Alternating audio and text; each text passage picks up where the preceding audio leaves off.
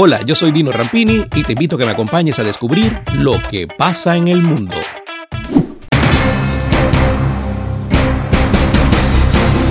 El Premio Nobel de Química 2021 fue concedido al científico escocés David Macmillan y al alemán Benjamin List.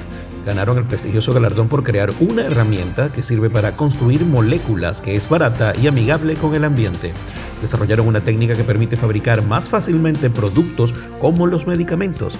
La herramienta se conoce como organocatálisis asimétrica.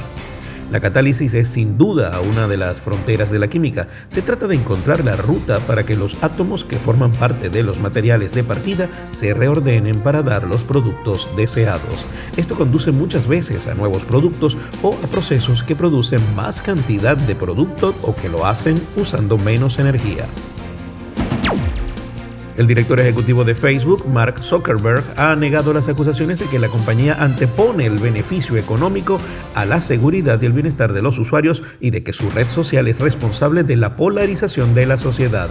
Zuckerberg ha defendido el papel de las redes sociales para conectar a las personas y dirigir negocios en una publicación compartida en su perfil de Facebook, donde además recoge su postura ante lo que ha calificado como el peor apagón que han tenido en años el acontecido en la tarde-noche del lunes. Un estudiante abrió fuego este miércoles en una escuela secundaria de Texas e hirió a cuatro personas en medio de una pelea con otro alumno.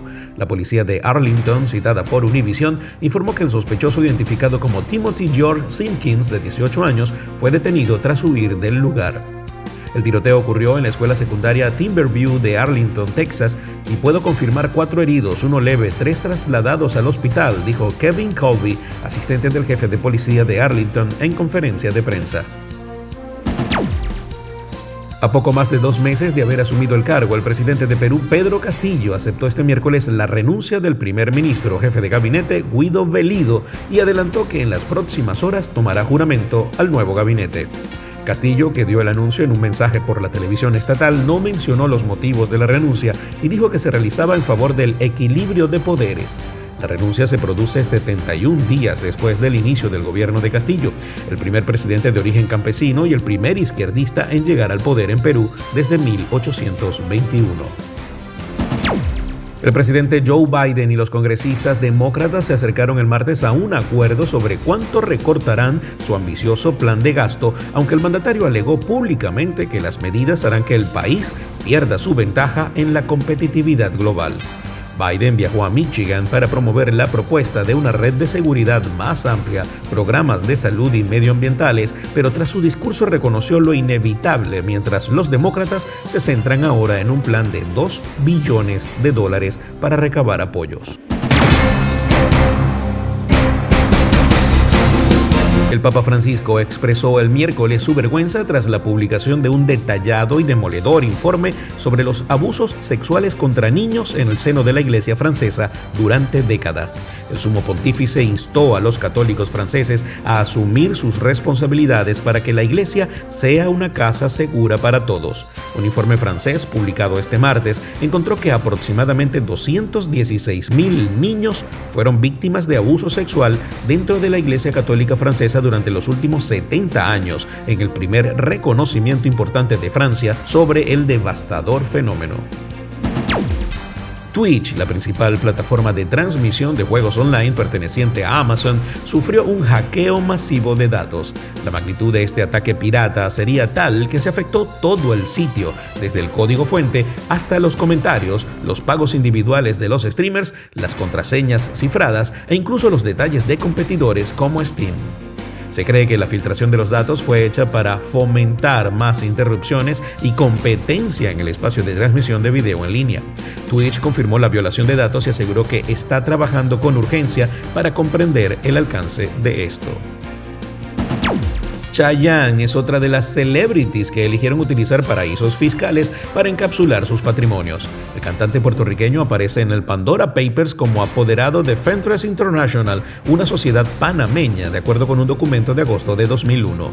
Casi al mismo tiempo en que se emitía la telenovela Provócame por Telefe, Chayanne entraba como accionista en esta sociedad offshore. El poder notarial que aparece entre los documentos de la filtración que lideró el Consorcio Internacional de Periodistas de Investigación lo autorizaba para representar y cobrar a nombre de esta compañía en cualquier parte del mundo, así como pedir préstamos y celebrar contratos hasta que fue disuelta en 2013.